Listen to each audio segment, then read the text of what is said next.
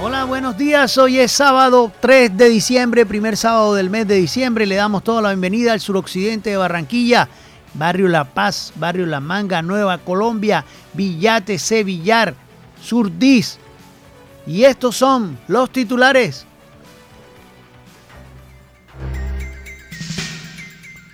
PGN encontró hacinamientos desbordados en cárceles y centros de reclusión en Valledupar. España a la expectativa de su papel en diálogo de Colombia y LN. Consejo aprobó presupuesto de 2023 y cobro de impuestos para obras en circunvalar. Tras acuerdo con Japón, llegarán al país 25.000 vacunas contra viruela símica. ¿En qué escenario es obligatorio el uso del tapabocas según el Ministerio de Salud? Política pública de bilingüismo fue aprobada por el Consejo para los próximos ocho años. Y en farándula tenemos comparsa el Torito de Carnaval. Coronará a sus reyes este sábado. No firmé un solo contrato a horas de dejar mi cargo, explicó la ex viceministra del Interior. Camerún en deportes le bajó los humos a Brasil.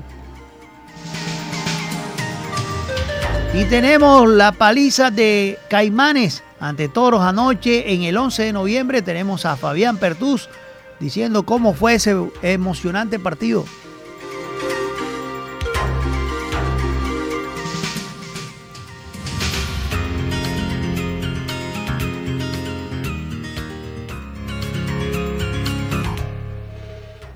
PGN encontró hacinamiento desbordado en cárceles y centros de reclusión de Valledupar, como en muchas cárceles de Colombia. Comisión extraordinaria enviada por la Procuraduría General en visita a las cárceles y centros de reclusión de Valledupar, la comisión extraordinaria enviada por la Procuraduría General de la Nación, Margarita Cabello Blanco, liderada por el delegado para los derechos humanos, Javier Sarmiento, encontró niveles de hacinamiento que superan el 900%. Serios problemas de salud entre la población privada de la libertad y fallas estructurales en las instalaciones que requieren intervención urgente.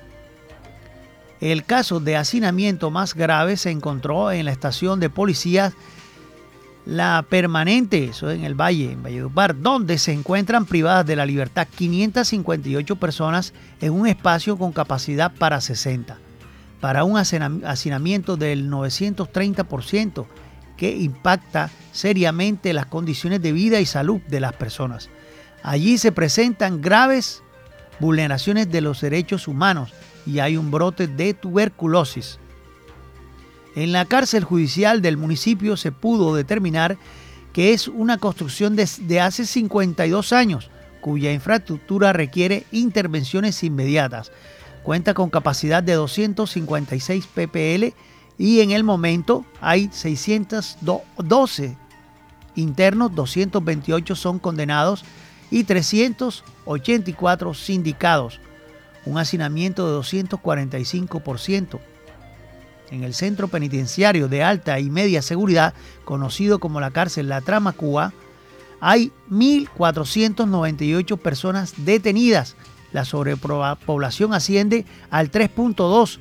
Allí el equipo de la Procuraduría pudo establecer que se requieren mejoras locativas y en las áreas de preparación de los alimentos y en uno de los pabellones con capacidad de 160 personas, donde a la fecha solo hay 15 personas debido a la necesidad de realizar reparaciones estructurales.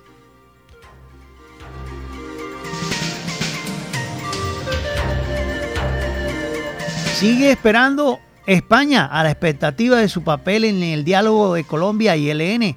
El secretario de Estado español para Iberoamérica y el Caribe, el español en el mundo, en el, en el mundo es, bueno, él espera que se dé la, posibilidad del diálogo. Juan Fernández Trigo aseguró que la única aspiración de España en los diálogos que el gobierno colombiano ha relanzado con la guerrilla del Ejército de Liberación Nacional es la de ayudar y que están a la expectativa de saber cuál será su papel como país garante o acompañante.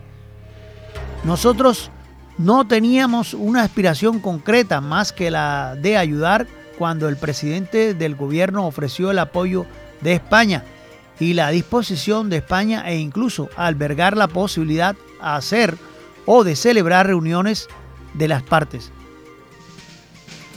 Dijo EF Fernández Trigo al terminar una visita de dos días a Colombia.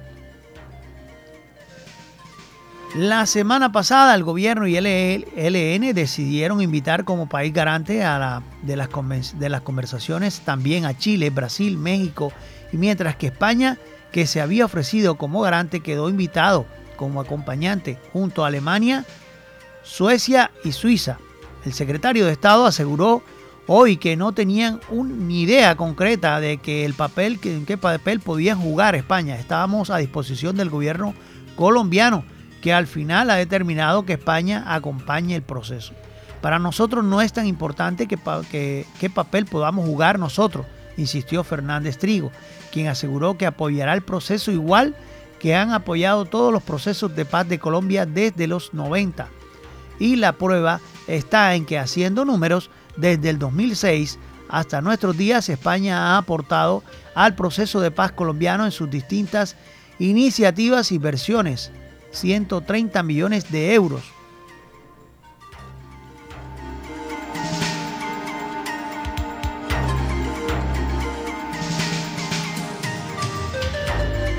Consejo aprobó presupuesto del 2023 y cobró, y cobró y cobro de impuestos para obras de circunvalar. El Consejo de Barranquilla no solo aprobó este pasado viernes la política pública del, del bilingüismo, sino que también le dio un respaldo a la alcaldía para que siga ejecutando obras de vital importancia. Le dimos aprobación a tres proyectos muy importantes para que siga la senda de progreso social y de construcción. Así como comienza, así esperamos un balance todos los años, señores concejales, afirmó el presidente de la corporación, Juan Carlos Ospino. El Consejo aprobó el presupuesto general de rentas y gastos del distrito para el 2023 por más de 4 billones de pesos con el cual se instrumenta al alcalde Jaime Pumarejo para que pueda tener las herramientas financieras a fin de poder darle cumplimiento a todas las metas del plan de desarrollo Soy Barranquilla. Eso es lo que se viene, pero hay que mirar también qué balance, porque a veces no se terminan obras, llega la lluvia y es cuando van a trabajar.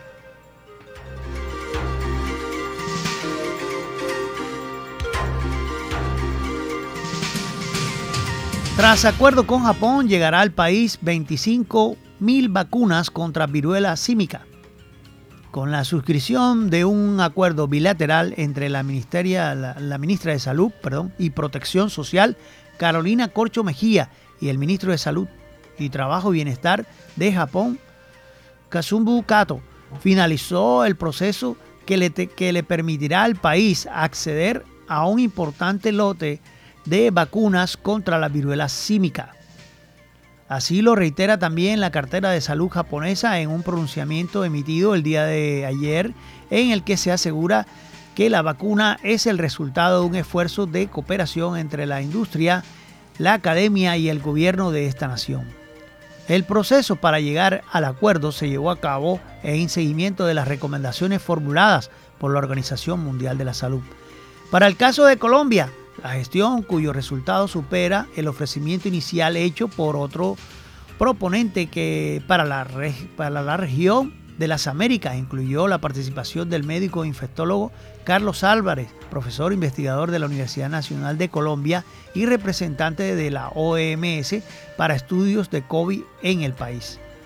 De igual manera, el acompañamiento de un grupo de expertos del más alto nivel integrado por el, integrado por el doctor Hernando Gaitán, director del Instituto de Investigación Clínicas de la Universidad Nacional.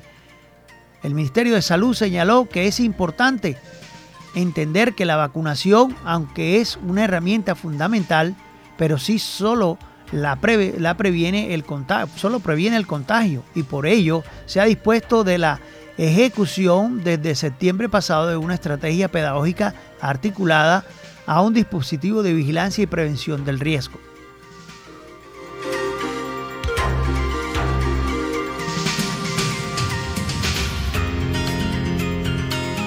¿En qué escenario es obligatorio el uso del tapabocas? Ya vimos al Ministerio de Salud eh, esta semana diciéndonos que el gobierno nacional analiza la posibilidad de adoptar el uso de tapabocas como medida obligatoria, pero aún no es una decisión adoptada. Aclaró este pasado viernes la ministra de Salud, Carolina Corcho.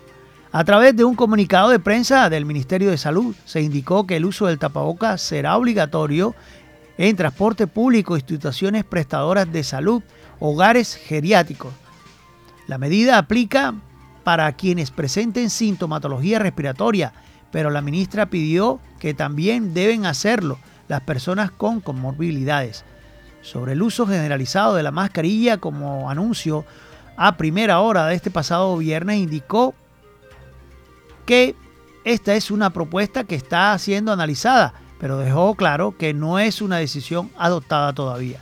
Sin embargo, insistió en las recomendaciones de, esta cartera de salud en cuanto a las medidas de bioseguridad y vacunación no han cambiado.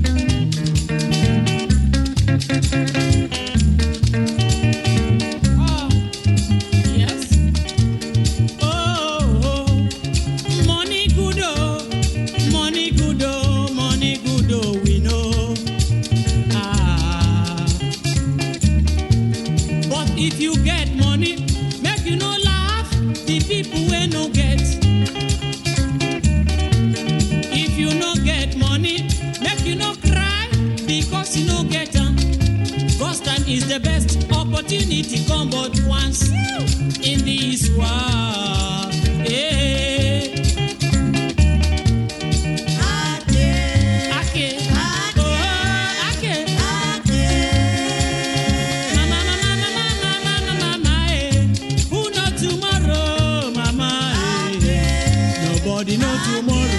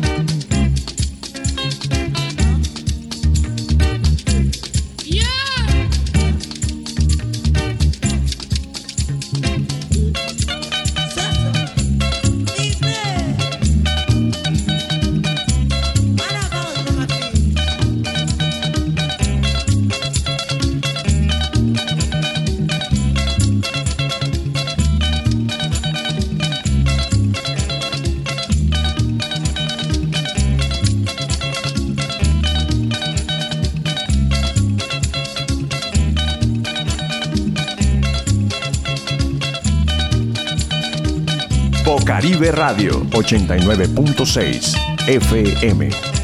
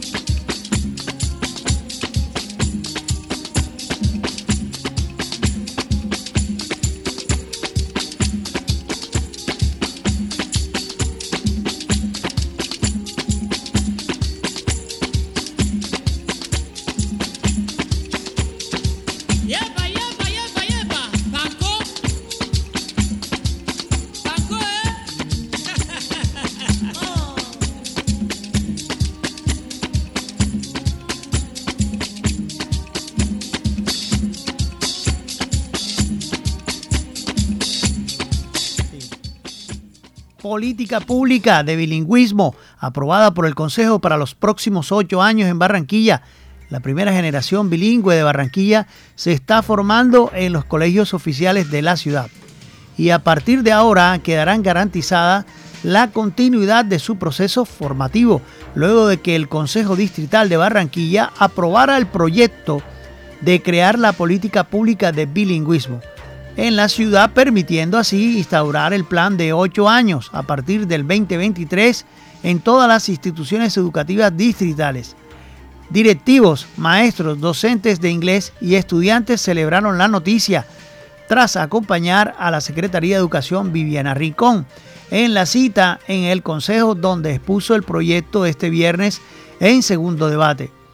Durante la plenaria, la comunidad educativa hizo presencia ratificando su compromiso a través de mensajes que acompañaron la intervención de la funcionaria, donde también se autorizó la asignación del presupuesto de vigencias futuras en el desarrollo del proyecto de bilingüismo en el periodo 2023 al 2030.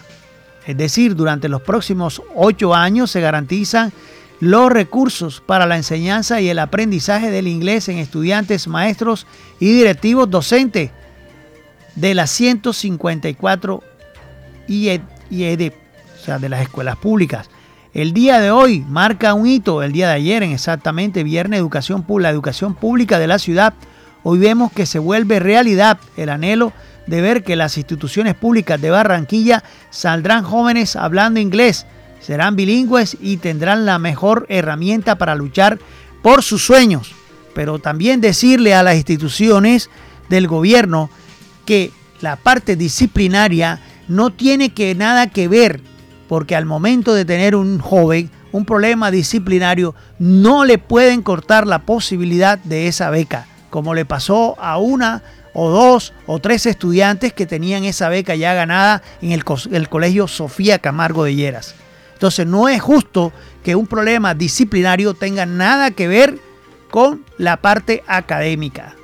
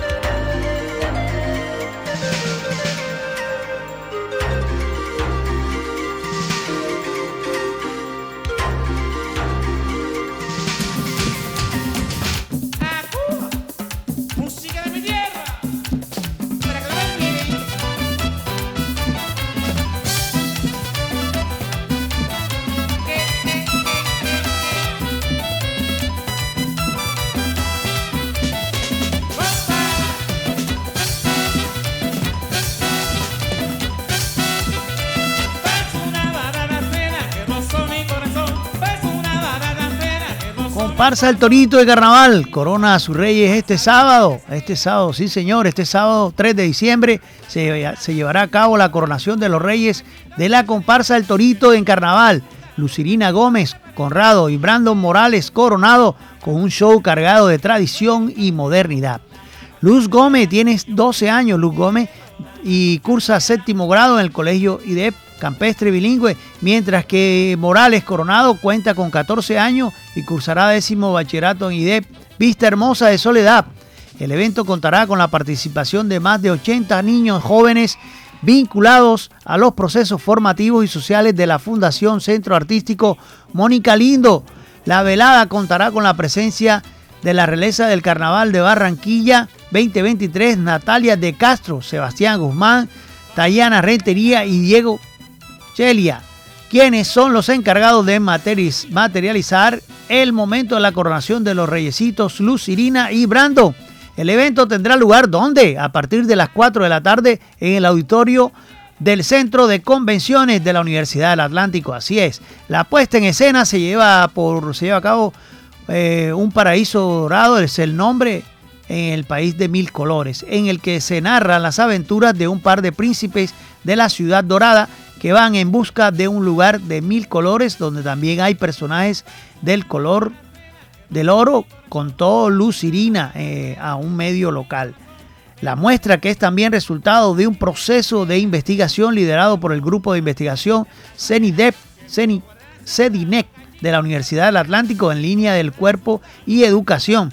La coreografía en la puesta en escena cuentan con la participación de Jairo Atencia, Tania Castro, Erika Soto Jessica Madariaga, Benito Oviedo, Marjorie Contreras y Alexander Martínez. Esa es la puesta en escena. Asimismo participan los bailarines de la, de la Corporación Cultural Barranquilla y las marimondas del barrio abajo.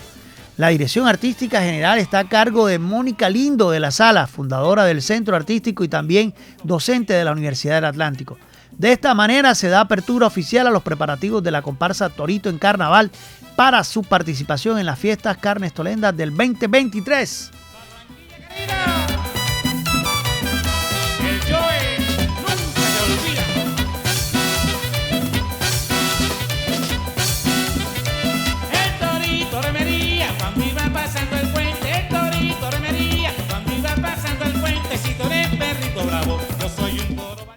No firmé un solo contrato a horas de dejar mi cargo, expresó la ex viceministra del Interior, señora Lucía Margarita Soriano Espinel, ex viceministra y ex directora jurídica del Ministerio del Interior, del Interior, se pronunció sobre la maratónica firma de los 16 convenios en la cartera.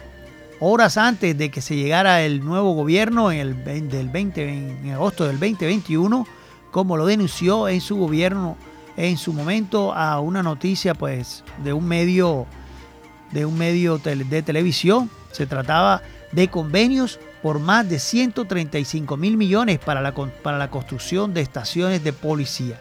En su momento, Noticias 1, que es la, la que investiga o que divulgó el audio, en donde la exfuncionaria presuntamente presionaba a los funcionarios encargados del proceso.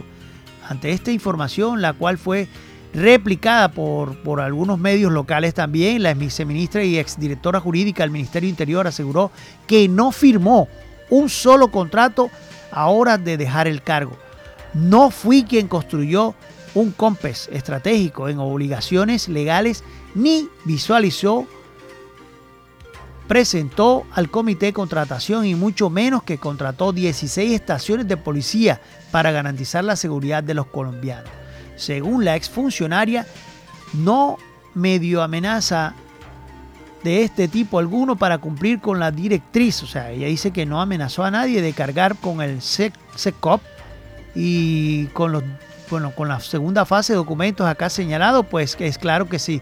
Si es un contratista tuvo el tiempo y dentro de sus obligaciones se encuentra la que contiene la directriz y existe renuncia, se está frente a un incumplimiento contractual que deviene por la ley en la terminación de monto a acuerdo del mutuo acuerdo del contrato de apoyo a la gestión por volumen de la dependencia. Eso fue lo que expresó la viceministra, dice que no firmó nada.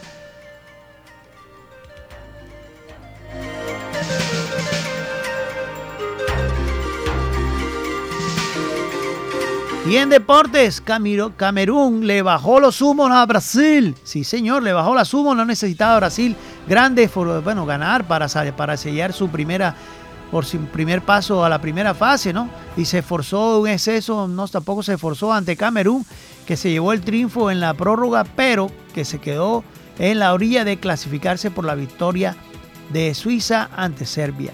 Los africanos soñaron con el pase y aunque no dependían de ellos, y el triunfo suizo les apartó de los octavos. Se llevaron una tremenda alegría al vencer por primera vez en un mundial y por segunda en su historia a la pentacampeona. Un cabezazo de Vincent Abukaba y en el tiempo de descuento certificó el triunfo de Camerún, quien impide a Brasil que se marche invicta en esta fase, en esta primera fase. Con la tarea hecha y la primera posición prácticamente imposible de perder, Brasil rotó este viernes, este pasado viernes, a la, mayoría de los titulares y casi se lleva un susto. Tite realizó nueve cambios respecto a la victoria contra Suiza y se encomendó a los suplentes para, para pasar casi ante, ah, no, al trámite, casi trámite ante Camerún y a su vez dar una oportunidad a los menos habituales. En este contexto donde, donde lo que se busca era atrevimiento para gustar a los ojos de Tite, esto es lo que vimos, esto es lo que vimos en ese partido ante Camerún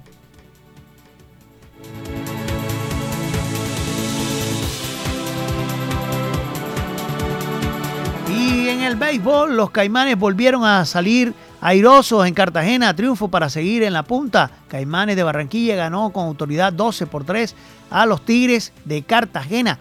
La noche de este pasado viernes en el estadio 11 de noviembre, Abel Leal en, un juego donde la, la primera mitad fue dominio de los lanzadores, pero que se definió con un rally de 8 anotaciones en la recta final. El juego ganado fue para el zurdo nicaragüense Pedro Torres, quien lució sólido en la lomita. La derrota fue para el inicialista Cecilio Pimentel en un duelo de abridores que se prolongó hasta la cuarta entrada, donde los reptiles empezaron a carburar sobre los picheos de, de Celio Pimentel. Carlos Arroyo se puso en primera con un sencillo a la izquierda y luego vino el tercer bate, Fabián Pertús, que lo tenemos aquí en declaraciones en exclusiva, que con swing lleno de poder conectó sólido a la pelota y desapareció la pelota por la pared izquierda para poner el juego 2 por 0. Ese era el primer remonte de Caimanes. Para el quinto episodio, Caimanes se volvió, Caimanes se volvió a llevar la cerca, esta vez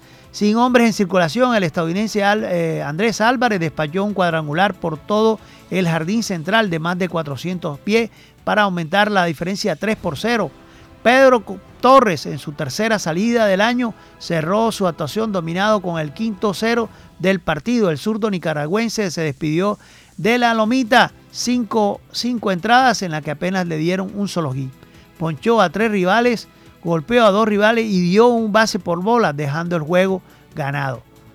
Ya 4 por 0, luego Dinson Herrera dio sencillo el jardín izquierdo que el patrullero Diover Ávila no pudo fildear bien y le dio la, el tiempo para irse a home. La defensa también destacó ya con el relevo del zurdo Ronald Ramírez y un hombre corriendo en primera. Pero estas fueron las declaraciones de Pertus, quien estuvo aquí en Magazine Comunitario, eh, gracias a los compañeros que están en Caimanes que nos pasan estas declaraciones.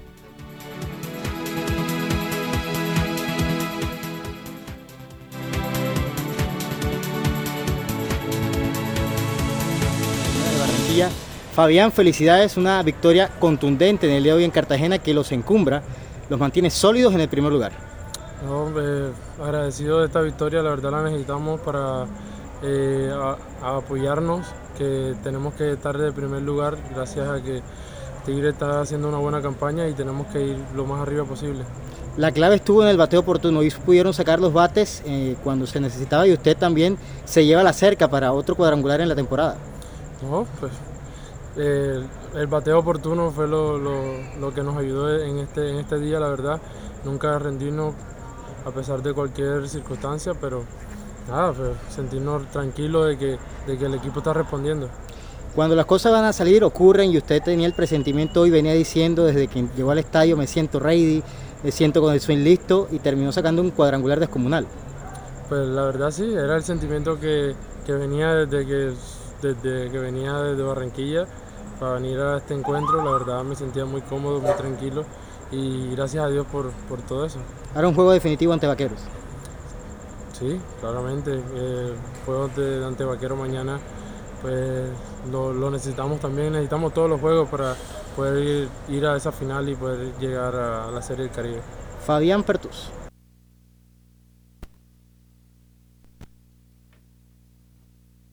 En Magazine Comunitario Bocaribe Radio en los 89.6.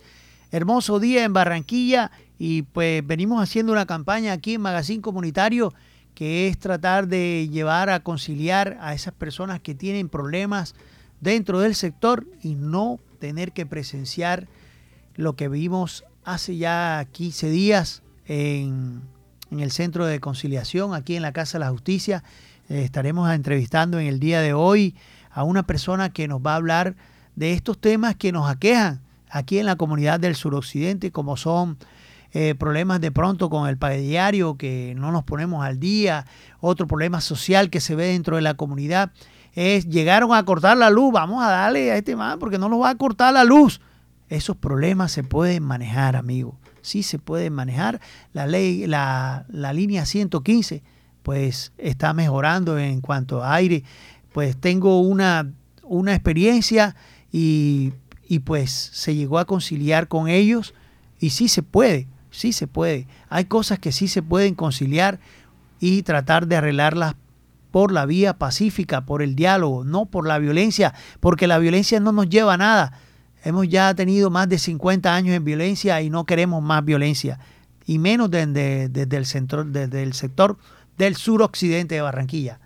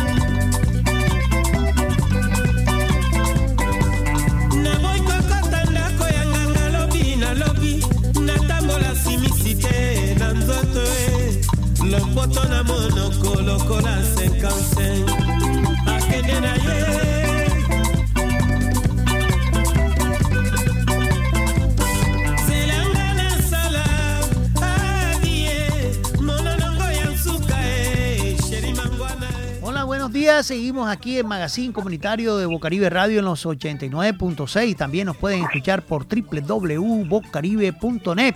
O si está fuera del país, también puede hacerlo. Va al buscador, eh, coloca Radio Garden, opción Barranquilla, Bocaribe Radio. Y aquí estamos todos los sábados de 9 a 10 de la mañana.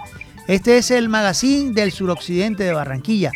Hoy tenemos la entrevista del día al señor Ángel Osuna él es juez de paz porque tenemos que manejar una conversación de paz, tenemos que presentar hechos de paz dentro de la comunidad. Esta es una campaña de magazine comunitario de tratar de llevar siempre a conciliar las cosas. No es buscar un problema con la comunidad, con temas que nos aquejan. ¿Qué nos aqueja en el suroccidente? Pero hay que, porque hay que hablar de, de frente. Señor Ángel, buenos días. Muy buenos días, gracias a Escucha y siempre Bocaribe atento a nosotros. Quiero hacer una corrección de mi apellido, Otazua con Z, Otazua Pacheco, si no vino a mí también me regaña. Bien, bien, bien, Otazua, qué pena, discúlpame Ángel. Tranquilo, tranquilo. Señor Ángel, eh, la pregunta es importante porque hay tres temas que nos aquejan aquí en el suroccidente, pero la radio mm, comercial no se atreven a tocar estos temas y primero, y segundo, no vienen al suroccidente a buscar qué es lo que nos aqueja dentro de la comunidad, pero hay tres problemas importantes dentro de la comunidad. Yo creo que el principal de ellos es que le debemos al pague diario, pero vamos a tratar de hablar con, ese, con esa persona que también trabaja y vive de ese pague diario, de que no, no presente una violencia contra esa señora, contra ese señor que le debe los 300, los 400, le falló cuatro, cuatro cuotas, cinco cuotas, vamos a levantarle la casa piedra, vamos a arreglar con él, vamos a hacerle alguna maldad. No, vamos a tratar de conciliar, porque él va a pagar, tiene problemas en el momento, somos humanos. Ese es el primer problema que tenemos en el suroccidente. La otra problemática social que vemos es la violencia intrafamiliar vemos que el esposo, hombre, es maestro de construcción o trabaja en la albañilería eh, y, se quiso tomar una cerveza y llegó a dos, tres de la mañana borracho y la mujer le formó el escándalo, le pegó con el caldero en la cabeza y hubo herido y bueno, y una serie de problemas intrafamiliares también que, que se pueden presentar dentro de la comunidad, en este caso en la violencia intrafamiliar. Y el otro, y el otro caso que es que llegaron a cortarnos la, el servicio de aire y vamos a levantar a piedra a la camioneta o vamos a agredir a los funcionarios. No, también hay fuentes de, de, conversación, como es la línea 115 de aire, donde ellos van a tratar de conciliar con usted. Buenos días, señor Ángel. Usted es la persona encargada porque a usted llegan esos problemas. ¿Cómo sería lo del pague diario en el problema social que nos aqueja? Disculpe. Buenos días. Bueno, primero agradecerte, agradecerte por la entrevista y bueno, eh, que seamos un referente como jueces de paz y conciliadores que tenemos la ciudad y que ahí podemos tramitar diferentes clases de asuntos. Hay que aclarar que el tema del pagadiario es una actividad ilegal. Es, no es una actividad que esté en el ordenamiento jurídico en el territorio colombiano. Sí, pero nos El pagadiario, el pagadiario eh, eh, se llama y se estipula dentro del proceso judicial como usura lo máximo que se puede cobrar en Colombia dentro de un proceso de esto, de prestar dinero y eso, sería un 4%. ¿Ya? Un 4, entre un 3 y un 4%. Al cobrar el 10, el 15 o muchas veces el 20% se vuelve en un negocio ilegal. En su gran mayoría, en su gran mayoría los negocios de los pagadiarios vienen de pronto, en algunos casos vienen en un proceso de, de, de dinero ilícito, y entonces hay ya bandas conformadas que desarrollan toda una actividad económica para usufructar de, estos intereses y del dinero que se reparte en, en las comunidades. Que esto es un tema también de, de, problema de Estado porque se carece dentro de las comunidades todo el tema de educación, de una formalidad para poder llegar a acceder a un trabajo, a, a poder negociar en, el tema cotidiano y de procesos de, trabajo o procesos de poder emprender algún negocio y como tenemos carente del Estado, un Estado garante de derechos, eh, suceden estos, estos temas de, de los pagadiarios y de otras actividades. Entonces, cuando hay una actividad ilícita, es muy difícil negociar o, tratar de negociar y hacer unos acuerdos cuando es ilícito el, proceso. Es como si yo le dijese a alguien, acá te vendo este carro, pues este carro lo adquirí a través de narcotráfico. O sea, cuando es ilícita la actividad, es muy difícil negociar. Entonces lo que hay que hacer con los con los pagadiarios, muchas veces en conciliación también se puede hacer es reducir los intereses a, a lo que se permite la norma del 3, 4% y negociar con aquella persona que presta plata y aquella persona que la prestó. Muchas veces nuestras comunidades tienen la, carecen de la capacidad de poder pagar un 20% por las necesidades, porque tienen una urgencia, manifiesta en el momento, adquieren ese tipo de préstamos. Pero entonces también se reconoce que se debe un dinero, porque hay otras personas que también de, que son dinero lícito, pues se ponen en este negocio, pero entonces hay que regresar el dinero, pero con una cuota y con un valor de interés menor a lo que se que se estipula como usura, que es del, del 3-4% para arriba. Entonces hay posibilidad de poder negociar, pero tienen que bajarse los intereses y que aquella persona también se beneficie y que no exista un tema de violencia, que es lo terrible cuando cuando no se pagan este tipo de, deudas con, con, particularidades o con personas que de pronto se, se pueden mostrar agresivas o te pueden amenazar. Entonces es preferible llevarlo a una a una inspección de policía, es preferible llevarlo a un, a un conciliador, a un juez de paz, para poder negociar y muy seguramente tiene que bajar los intereses porque si no, no podría ser negociar. Claro, claro. Bajar los intereses y tratar de renegociar la deuda y llegar a un acuerdo. Así es. Pero ¿dónde está el señor Ángel ubicado aquí en el suroccidente? Porque aquí me están escribiendo, ¿dónde está el señor Ángel? Porque yo tengo problemas con esto. Aquí me están escribiendo al 301-464-9297 y me acaban de escribir, ¿dónde está ubicado el señor Ángel? Ok, nosotros tenemos un punto de atención que se llama PAC, Punto de Atención Comunitario. Está ubicado en la calle 84B, número 3703. Ahí tenemos un grupo de profesionales, jueces de paz, conciliadores y abogados, en los cuales podemos orientar y de manera gratuita. Hágase bien, es de manera gratuita el servicio. Eh, eh, nosotros estábamos anteriormente en la Casa de Justicia, pero en el momento ya no estamos. Y decidimos apartarnos y estar en un espacio descentralizado en el cual podemos participar en el tema comunitario con nuestras comunidades y las personas que necesitan de este servicio. Sí, bueno, la otro, el otro tema que nos aqueja aquí en el suroccidente, que debemos tratarlo como juez de paz, se puede presentar que alguien te llegue allá que la esposa, el esposo tienen problemas porque hay infidelidad, porque él tiene problemas de alcohol o porque ella tiene problemas de que le gusta la fiesta y salir. Vimos un tema, vimos un, un hecho que nos marcó aquí en el suroccidente hace como 15, 20 días, que una persona intentó quitarle la vida a su, a su pareja y es un hecho que no queremos que se repita aquí en el suroccidente y por esa razón el señor Ángel está aquí para llevarle ese mensaje a la mujer que tiene problemas ahora mismo de violencia intrafamiliar en su hogar o el hombre que también viene presentando un acoso de parte de su señora, ¿qué le diría usted a esa pareja del suroccidente? ¿Qué puede hacer? Ok, la violencia intrafamiliar es un delito. Lo que tenemos que hacer es la prevención y eso tiene que ser también un, un trabajo de parte del Estado, desde la alcaldía y las instituciones, desde los centros que operan todo el tema de la violencia.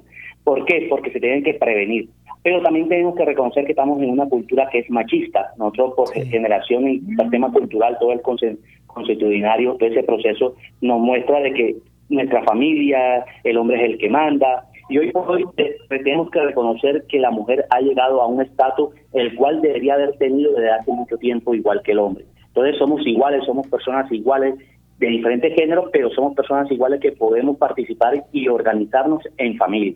Entonces, cuando llega la violencia es porque el conflicto no se ha trabajado, el conflicto ha trascendido y ha llegado al tema de los golpes y al tema de la violencia psicológica, verbal, física, económica, que si no estás conmigo no te doy la plata. Pero los índices de conflictividad que nos muestran, y más el suroccidente también muestra que el hombre también es, ha sido violentado hay mujeres que también violentan al hombre. ah, tú te vas, yo también me voy para la calle. Ah, tú vienes a esta hora, te pego con el caldero. O sea, hay violencia de parte y parte. Entonces lo que hay que trabajar es un tema de prevención desde las instituciones, desde la comisaría de familia, desde las inspecciones de policía, desde el bienestar familiar, en ese manejo de la conflictividad. Eh, Barranquilla y más el suroccidente muestra que hay también una, una violencia intrafamiliar con los propios padres hacia sus hijos, también hay una violencia cuando el niño lo desconoce o no le permite expresarse, o cuando el padre ya adulto mayor se, se deja en el patio, no, mi papá, y déjalo por allá y no no lo dejan intervenir. Existe otra clase de violencia que trasciende también. Entonces la, la mujer que tiene su mamá, que vive con ella porque no tiene otra dependencia, sino que vive con ella, entonces mi suegra vive en mi casa y eso no me deja hacer lo que yo quiero. ¿Ves?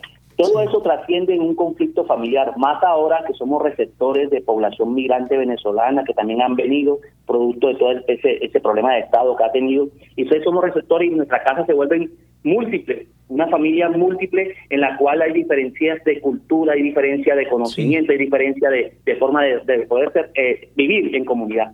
Entonces, todo eso hay que mirarlo desde, la, institucionalidad para poder reducir y que llegue a la violencia. Lo que hay que hacer es un tema de prevención.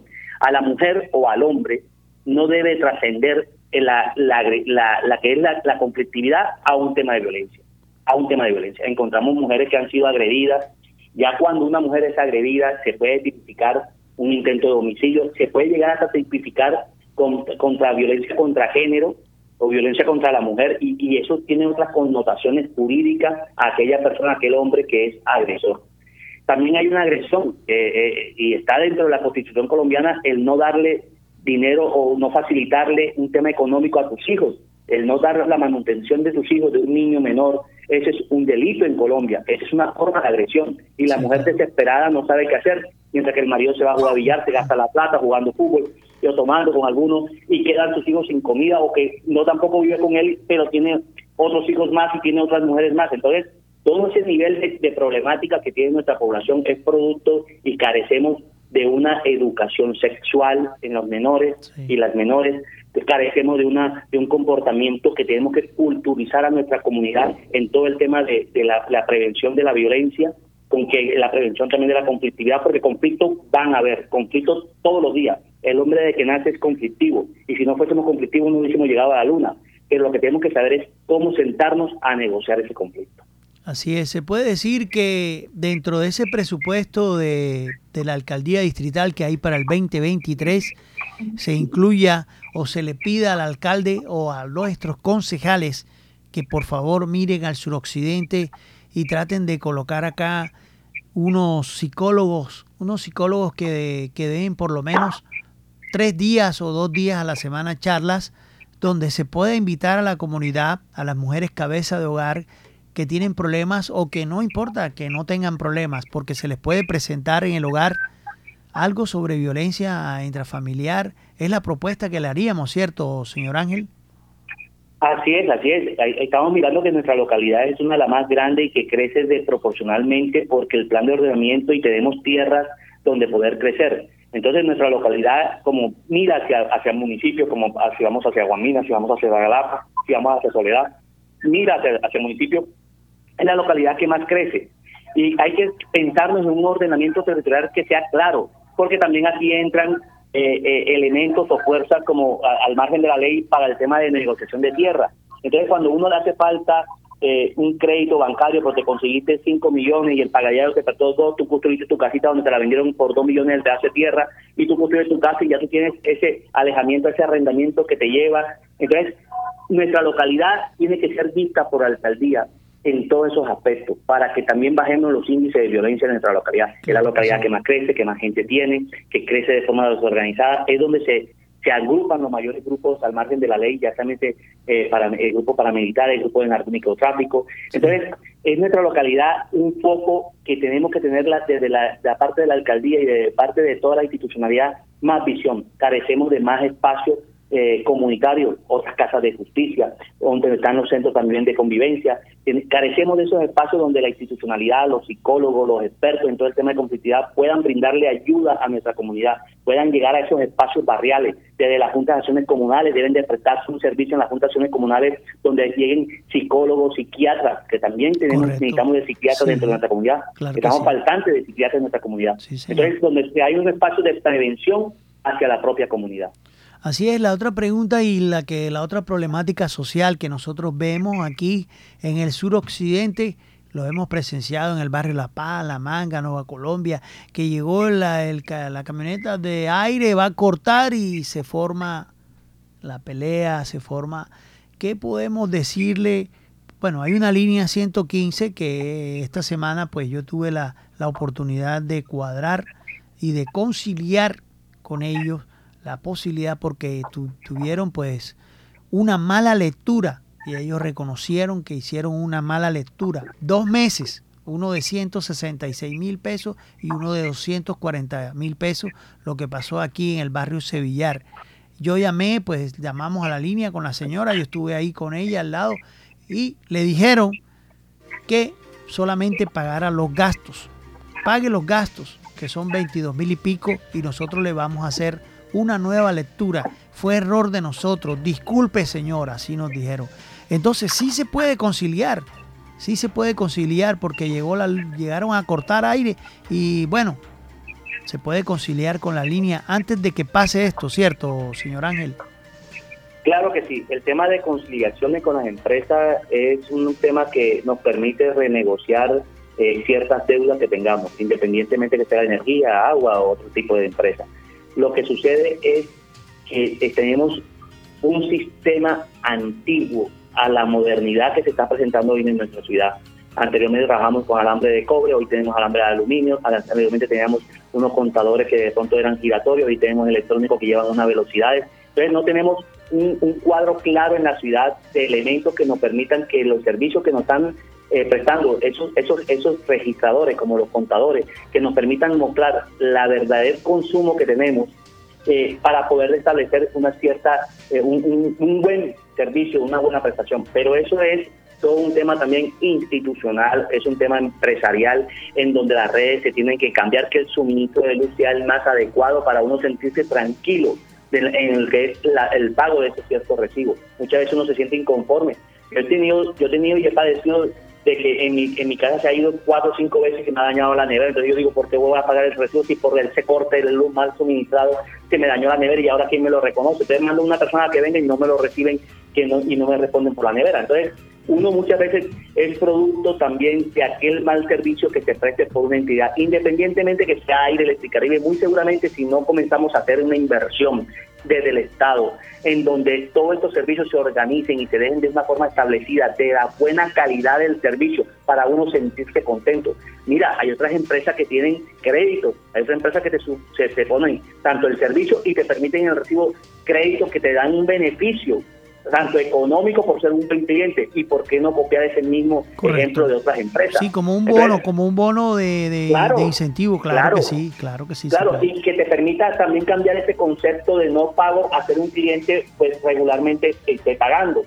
También dentro de todo esto hay un tema también de los barrios subnormales. Nosotros en el suroccidente tenemos una cantidad de barrios subnormales, el cual en esa categoría de subnormalidad hay un subsidio por parte del gobierno nacional hacia estos barrios subnormales que no tienen la mejor calidad de servicio. Entonces, tenemos que tener reflejado, desde la empresa tienen que salir a los barrios, explicar cuáles son los subsidios que nosotros tenemos derecho, porque nuestra parte de luz también es subsidiada por parte de la entidad de la alcaldía y también por el gobierno nacional. Para uno decir, ah, bueno, que yo si no tengo subsidios pago 500, pero si tengo este subsidio pago 200, ah, pues te tengo un beneficio. Correcto. se carece de todo un procedimiento hacia la comunidad, hacia el reconocimiento y al entender lo que le está pasando a la comunidad.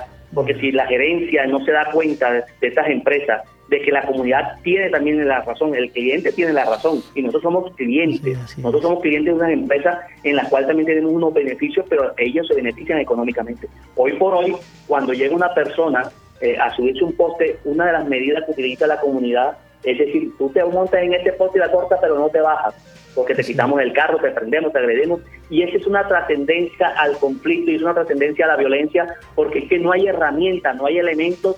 Si, si una empresa no llega a la comunidad, si una empresa no expresa la voluntad de poder hacer las cosas bien, muy seguramente vamos a tener este tipo de conflictos. Pero bueno, es interesante que la comunidad hoy por hoy llame a estos números permita llegar a conciliar, pero siempre y cuando ella reconozca que hace ese, ese ha sido el consumo, porque si uno no reconoce el consumo, no hay nada que negociar. Sí, así es como le pasó a esta señora en el barrio Sevillar, llamó allá a la línea y la línea le dijo, vamos a renegociar, vamos a hacer la oportunidad de darle una nueva lectura. Gracias, señor Ángel, la despedida a todo el suroccidente de Barranquilla, muy amable por su tiempo y recordándole la dirección nomás, donde está ese juez de paz. Del suroccidente. Ángel Otazua, eh, bueno, soy Ángel Otazua, soy juez de paz que estoy postulado, vale la cuña para decir que este 18 de diciembre hay elecciones de jueces de paz Sí, y de señor. reconciliación. Yo soy Ángel Otazua, juez de reconciliación, en el cual estoy postulado para la ciudad de Barranquilla. Muy amable, la dirección es calle 84, número 84B, número 3703, punto de atención comunitario para las comunidades, de forma gratuita. Un abrazo y muy amable. Gracias, por la Gracias, señor Ángel, muy amable. Gracias por su tiempo. Hasta luego.